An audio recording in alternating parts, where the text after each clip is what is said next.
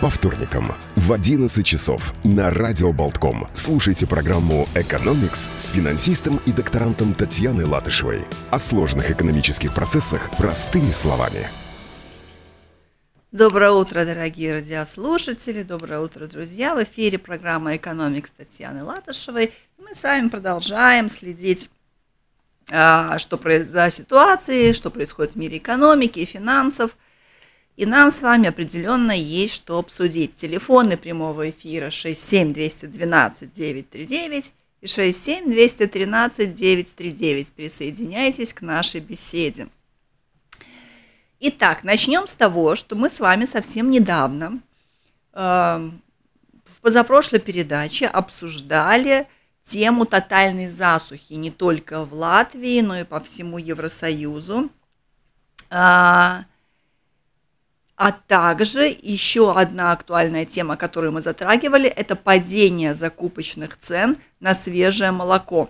И тогда, обсуждая эту проблему, мы пришли к выводам, что урожаи овощей будут существенно ниже запланированных в результате засухи – что необходимый запас э, сена э, наверняка не удастся заготовить на зиму. И, к сожалению, многие крестьянские хозяйства предупреждали о том, что э, молочный скот придется просто забить, избавиться от него из-за невозможности содержать и кормить, поскольку цены на молоко упали ниже себестоимости содержания коров. И тогда мы заканчивали на позитивной ноте, ожидая помощь из Евросоюза. И помощь из Евросоюза пришла. Совершенно недавно пришла новость, что Европейская комиссия решила поддержать фермеров в 27 странах. Ну, то есть мы говорили, что проблема засухи, например, вот в Европе, она настолько тотальная, что там даже были Э, какие-то волнения из-за нехватки воды, да, из-за нехватки воды для, э, в определенных регионах для поддержания жизни даже каких-то небольших садов. Итак, Еврокомиссия приняла решение выделить 330 миллионов евро в качестве помощи, а фактически компенсации за убытки фермерским хозяйствам в 27 странах. Ну, Хм, даже если предположить, что эти деньги поделят поровну, ну, скажем так, по 12 миллионов на страну, наверное, ну, да, конечно, здорово, что какая-то помощь, в принципе, поступает. Сможет ли она полностью облегчить ситуацию? Э, ну, будем ждать все-таки, какая часть, какая часть будет выделена для наших хозяйств. Э, далее, когда страна получит эти деньги, что будет происходить дальше? Естественно, правительство каждой конкретной страны будет самостоятельно распределять и решать, какие хозяйства получат помощь и в каком размере. На сегодня Министерство земледелия Латвии э, уже сообщило, что пока что раздумывает, каким образом будет делить компенсацию – ну, как правило, исходя из прошлого опыта и прошлых кризисов, мы знаем, что, как правило, получают помощь в первую очередь те отрасли, которые пострадали больше всего. Ну, например, вспомним ковидную ситуацию. Э, мы помним, что первый, э, кто получил на себя удар, это была туристическая отрасль, и поэтому первые э, суммы компенсации получали именно эти компании. Другие – Э, отраслевые, э, э, другие компании, работающие в других сферах, эм, начали получать помощь. Сначала о них вообще никакой речи не шло, потом они стали получать помощь, по-моему, спустя полгода или даже больше. И на сегодняшний день Министерство земледелия считает, что одной из самых пострадавших отраслей считается молочная отрасль. Да, мы с вами обсуждали, что из-за того, что в Европе скопились огромные запасы э, и сухого молока, и масел, и там, поэтому э, закупочные цены на молоко очень сильно упали. Более того, Еврокомиссия не запрещает властям стран Европы самим поддерживать понесё, э, крестьян, которые несут убытки. Ну, то есть мы знаем, что в Европе для того, чтобы рынки были выровнены и стабильны, и все находились в разных условиях, а также, чтобы не допустить э, перекосов в расходовании бюджетных денег, э, какие-то э, расходы, которые не являются ежедневными и текущими, необходимо согласовывать э, с Еврокомиссией. И в данном случае, в данном случае в пакете помощи было оговорено, что без согласования с Европой правительство может выделить компенсацию в два раза превышающую ту сумму, которая будет выделена со стороны Европы. Ну, пока что мы не слышали от наших министерств о том, что такая помощь со стороны правительства будет предоставлена. А, к сожалению, думаю, что существенную поддержку правительство вряд ли сможет оказать, потому что мы помним, что у нас э, медицина ждет поддержки, а также учителя тоже очень рассчитывают на то, что финансирование – образование будет увеличено. Поэтому, к сожалению, э, вряд ли мы можем ожидать о том, что э, хорошо, если будет какая-то символическая поддержка со стороны бюджета. Хотя, ну, вот посмотрим, будем ждать, будут ли какие-то результаты. А вот, кстати, э, давайте подумаем, зададимся вопросом, если в стране такой неурожай, а у нас в Европе, ну, повсюду неурожай, да, мы говорили, что э, оливки, ну, как, как говорят э, фермеры, которые выращивают оливки, что у них урожай будет отрицательным, да, то есть, а это и масла, и э, какие-то лекарственные препараты. Э, далее, что у нас там еще было? У нас про зелень мы говорили, да, что зелень, очень много зелени мы ввозим из других стран Европы, и из-за дождей также будет а, большой, большой недосбор урожая. Так вот, если в стране такой неурожай, как не допустить ситуацию, когда продукты питания будет выгоднее продать за пределы страны, то есть экспортировать, вывести, чем оставить на внутреннем рынке? Может такое произойти? Может. Ну вот представьте, а, из-за неурожая в Европе большой дефицит продовольствия.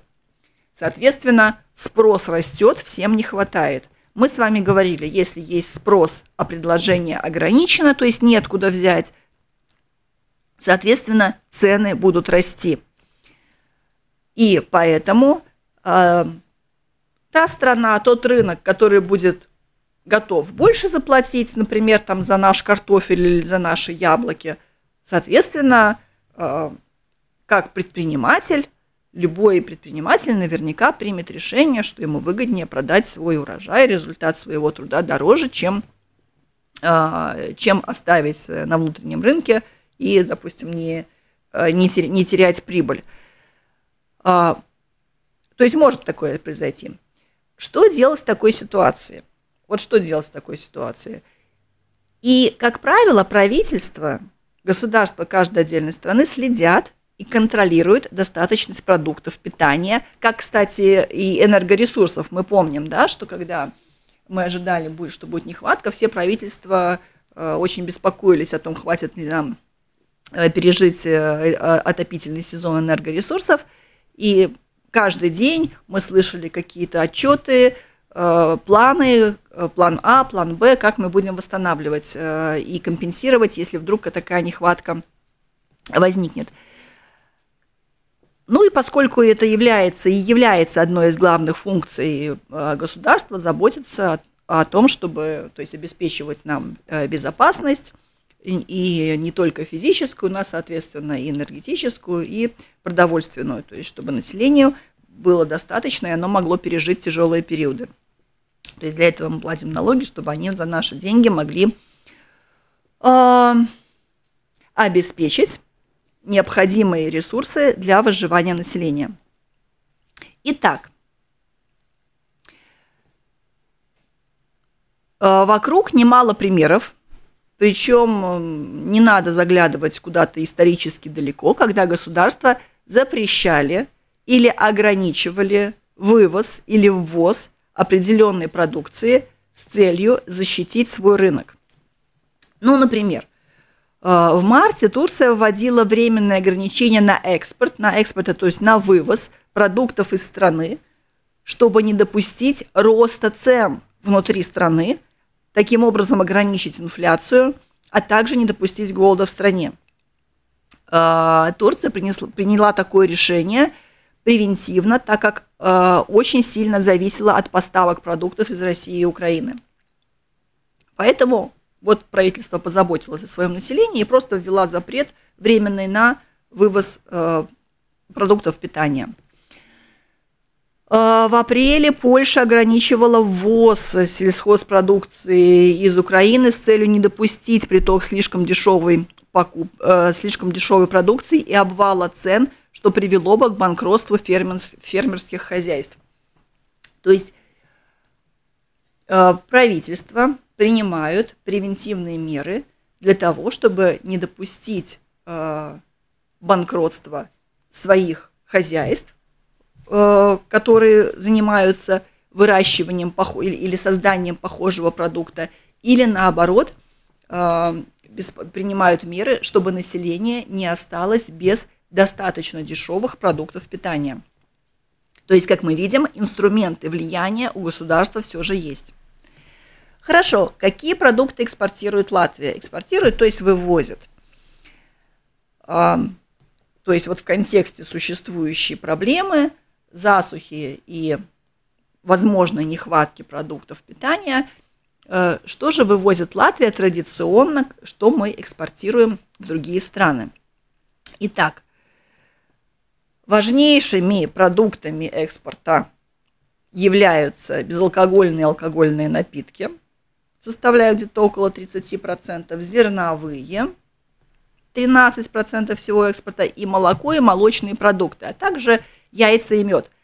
Ну, оценивая наш экспортный ассортимент, с уверенностью можно сказать, что в регулировании экспорта ну, мы определенно, э, определенно нет необходимости. Да? То есть у нас э, э, в ассортименте экспорта – нет э, такой продукции, на которой ожидается рост спроса, э, ну и, соответственно, роста цен. Поэтому в нашем случае экспорт мы можем только приветствовать, поскольку экспорт – это приток денег в страну, что является одним из самых э, важных фактически компонентов процветания общества. Тем не менее, тем не менее, правительство все же приняло меры по защите населения в вопросах неконтролируемого роста цен. Мы помним, что еще э, месяц-полтора назад очень активно обсуждался неконтролируемый рост продуктов питания э, на прилавках магазинов, и этот фактор подвергал риску не только, не только ухудшение положения домохозяйств, рост бедности населения, а также раскручивал маховик инфляции.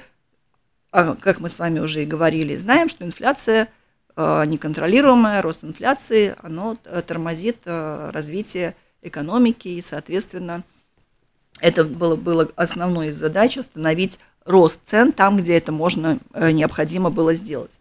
Итак, если вы вдруг пропустили эту новость, то Министерство земледелия сделало попытку договориться с торговцами продуктов питания. Я подчеркну, с торговцами, не с производителями, да, а именно с торговцами, то есть это фактически э, торговые сети, магазины, то есть э, те э, предприятия, которые могут повлиять на стоимость, которую видит конечный потребитель, то есть мы с вами, домашнее хозяйство. И договорились они об искусственном снижении цены для конечного потребителя. И каким же образом это происходило – то есть продавцы стали снижать цены путем снижения магазинной наценки. Ну, соответственно, да, если вы э, торговая сеть, то как вы можете снизить цену? То есть вы можете либо договориться с поставщиком продукции, то есть с производителем, да, а, от, о том, что он снизит вам цену. Если вы не смогли договориться, соответственно, вы можете снизить свою цену только путем снижения наценки на товар, то есть снижения собственной, три, э, э, собственной прибыли, или найти другой продукт, то есть аналог более дешевый. И торговые сети, то есть торговцы отчитались именно о том, что им пришлось снизить свою наценку или найти более дешевый продукт, потому что производители отказались снижать э, э, цены поставляемой продукции, и вся нагрузка легла именно на продавцов. Также, также Ассоциация торговцев утверждает, что цены снизились на 70% всех товаров, то есть э, не на 70, то есть 70% не на э, стоимость товара, а то есть из всего ассортимента товаров, которые мы видим на прилавке, у 70 из них, то есть ну, практически у всех, да, снизилась цена. И в первую очередь это было заметно в снижениях цен на яйца, молочные продукты, подсолнечное масло и мед. А, вот, кстати, вы заметили снижение цен в магазине или нет? Потому что те опросы, которые я видела, говорили о том, что конечный потребитель особенно снижение цены не заметил. Возможно, вы заметили снижение цены на какие-то конкретные продукты, или, может быть, вы заметили, что привычный вам продукт был заменен на другой, и вы больше не можете найти в своем э, месте, там, где вы покупаете продукты, э, тот ассортимент, к которому вы привыкли, вы можете поделиться с нами в прямом эфире. Э, далее. Это все хорошо. Э, то, что торговцы снизили наценки а, или э, попытались заменить э, продукты, надеюсь, на такого же хорошего качества.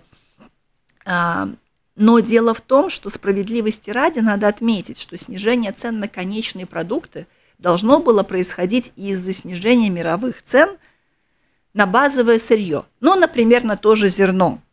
Да? То есть мы говорим, что, э, что сейчас благодаря налоговым скидкам, которые получила Украина при ввозе зерна на европейский рынок, а, украинское зерно э, стоит намного дешевле, чем, э, допустим, то зерно, которое выращивается в, э, в Европе. То есть это было таким, как бы вот такой формой поддержки. А, так вот, а зерно, как мы знаем, оно является основой для производства многих продуктов. То есть это в том числе и птицы, и мясо, и яиц, и хлеба. А, соответственно, если баз, базовое сырье, базовый продукт, из которого производится очень большое количество продуктов питания первой необходимости, падает, соответственно, и цена производства должна упасть. Это одна сторона. Но Ой, мы с вами, как экономисты, должны взвесить все факторы, влияющие на э, стоимость продукции. И поэтому мы помним, что зарплаты, тем не менее, из-за раскрученной инфляции все равно, все равно растут. Э, далее, мы говорили, что стоимость кредитов, а именно стоимость, э, э размер процентных ставок, также продолжает расти мы говорили, что Европейский банк снижает, э, увеличивает э, процентные ставки, соответственно, стоимость кредитов растет. В Европе засуха, поэтому какие-то продукция, стоимость на как, как, какие-то конкретные компоненты для производства также продолжают расти, и все это ведет к росту цены. К какому выводу мы можем прийти? То есть, да, на формирование цены конечного продукта влияют самые разные факторы – и сегодня мы находимся в такой ситуации, когда все-таки какие-то составляющие теряют свою цену, да, то есть сырье для производства конечного продукта, какие-то составляющие растут. И исходя из той ситуации, которую мы имеем на сегодняшний день, можно э, прогнозировать, что существенного роста стоимости продуктов первой необходимости – все-таки наблюдаться не должно. Не должно. А, возможно, какие-то определенные продукты а, даже покажут еще небольшое снижение цены, но резкого, резкого, резкого всплеска цен, а, к счастью, мы наверняка уже ожидать не будем. Дальше. А что мы всегда любим с вами подсмотреть, а что там у наших соседей? Да, так что у наших соседей? В Литве продукты питания немного дешевле традиционно, чем у нас. Эм, там на цены продуктов питания влияет Польша. Эм, в Польше, это наша боль, на продовольственные товары на многие существует нулевая ставка налога на добавленную стоимость. Соответственно, возвращаясь к конкурентоспособности, мы говорим о том, что в Польше Польша может поставлять на литовский рынок более дешевые продукты, более дешевые продукты, соответственно, общие цены э, для конечного потребителя в Литве дешевле. И, соответственно, поэтому мы видим очень много продуктов литовских, которые дешевле на нашем рынке, соответственно, литовские производители э, ищут рынки, где они могут продать свой товар дороже, и э, эти э, их более дешевые продукты попадают на наш рынок. В Эстонии, а что в Эстонии? Эстония побогаче нас, побогаче, и в Эстонии продукты уже подороже относительно не Литвы, а относительно Латвии продукты дороже – и это как раз связано с более высокими зарплатами и, соответственно, с более высокой покупательной способностью населения. То есть мы говорили, что спрос, он всегда формирует предложение. Да? И если, если э, потребители готовы покупать более качественный продукт по более высокой цене, то есть, соответственно, этот продукт обязательно на рынке появится. Ну и раз уж мы с вами заговорили об экспорте, давайте подумаем и вспомним, почему экспорт так важен для страны и что, кроме продуктов питания, мы еще экспортируем. Итак, э, как мы говорили, экспорт – это та продукция, готовая или сырье, которое мы вывозим э, в другие страны. Всегда государству выгоднее вывозить не сырье, например, не просто вырубить лес и вывести его, да, всегда выгоднее вывести готовую продукцию, то есть что-то произвести, вложить туда добавленную стоимость и продать. Выгодно это потому, что мы получаем приток э, денег в свою страну, то есть приток денег, которые Э, денежной массы, образованной в другом государстве. То есть, соответственно, у нас денег становится больше в нашем государстве, в нашем пространстве денег становится больше, мы становимся богаче. Импорт – это когда мы ввозим, э, ввозим те продукты или продукцию, которую не производит наша страна или которая э, необходима для производства э, для производства внутри нашей страны. Допустим, очень частая ситуация, когда мы вводим какие-то компоненты, здесь из них что-то собираем, более крупные, более крупные продукты, потом опять вывозим. Это тоже допустимо. А, импорт всегда такая очень деликатная эм, экономическая составляющая, поскольку, соответственно, Э, когда мы ввозим товары, мы платим, отдаем свои деньги в другие государства, соответственно, это отток денег как бы, да, из государства денежной массы. И всегда очень важно смотреть, какой э, у нас внешний баланс торговый, положительный или отрицательный. То есть если мы отправляем продуктов всех любых, да, не только там продуктов питания, то есть если все, что производится в стране, отправляется больше, чем ввозится, соответственно, это для государства лучше, для нашего благосостояния, поскольку мы получаем, у нас остается денег больше, чем мы вывезли. То есть если баланс отрицательный, допустим, мы ввозим товара больше, чем а, вывозим, то, ну, конечно, получается, что денежная масса у нас как бы вот э, Э, то есть мы отдаем денег больше, чем получаем. И это уже считается таким не очень хорошим показателем. Эм, по разным продуктам в разных отраслях у нас разные, разные, разные балансы, но ну вот последний, последний год э, баланс у нас был слегка отрицательный. Немного, но тем не менее отрицательный баланс мы имели, то есть мы вывозили продуктов больше. Итак, что мы экспортируем или импортируем? Кроме того, что мы говорили, что мы э, вывозим продукты питания, также мы вывозим э, технику и оборудование, и экспорт растет в, в, этой, э, в этой отраслевой экспортной составляющей дерево и изделия из дерева. Это мы тоже всегда говорили, что Латвия проделала большой путь э, от вывоза просто сырья спиленного дерева до э, того, что сейчас мы практически уже сырое дерево не вывозим, мы вывозим э, уже произведенные какие-то товары из дерева. Минеральные продукты, там масла и другие составляющие, а также химическая промышленность, экспорт химической промышленности и смежных с ней отраслей. Что у нас в импорте? То есть это то, что мы ввозим. Это транспортные средства и оборудование, ну это понятно, ну не знаю, там, например, там те же вертолеты, да, мы покупаем.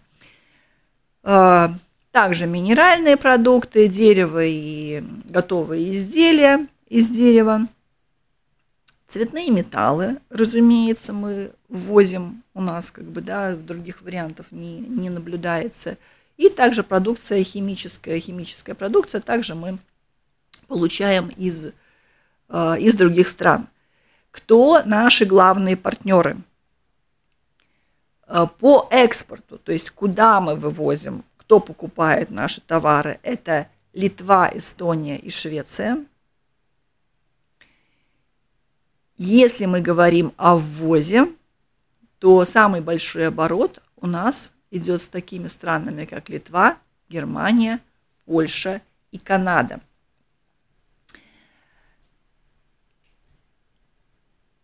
Э, так, мы на сегодняшний день с вами посмотрели все последние новости, которые случились в экономике за последнюю неделю.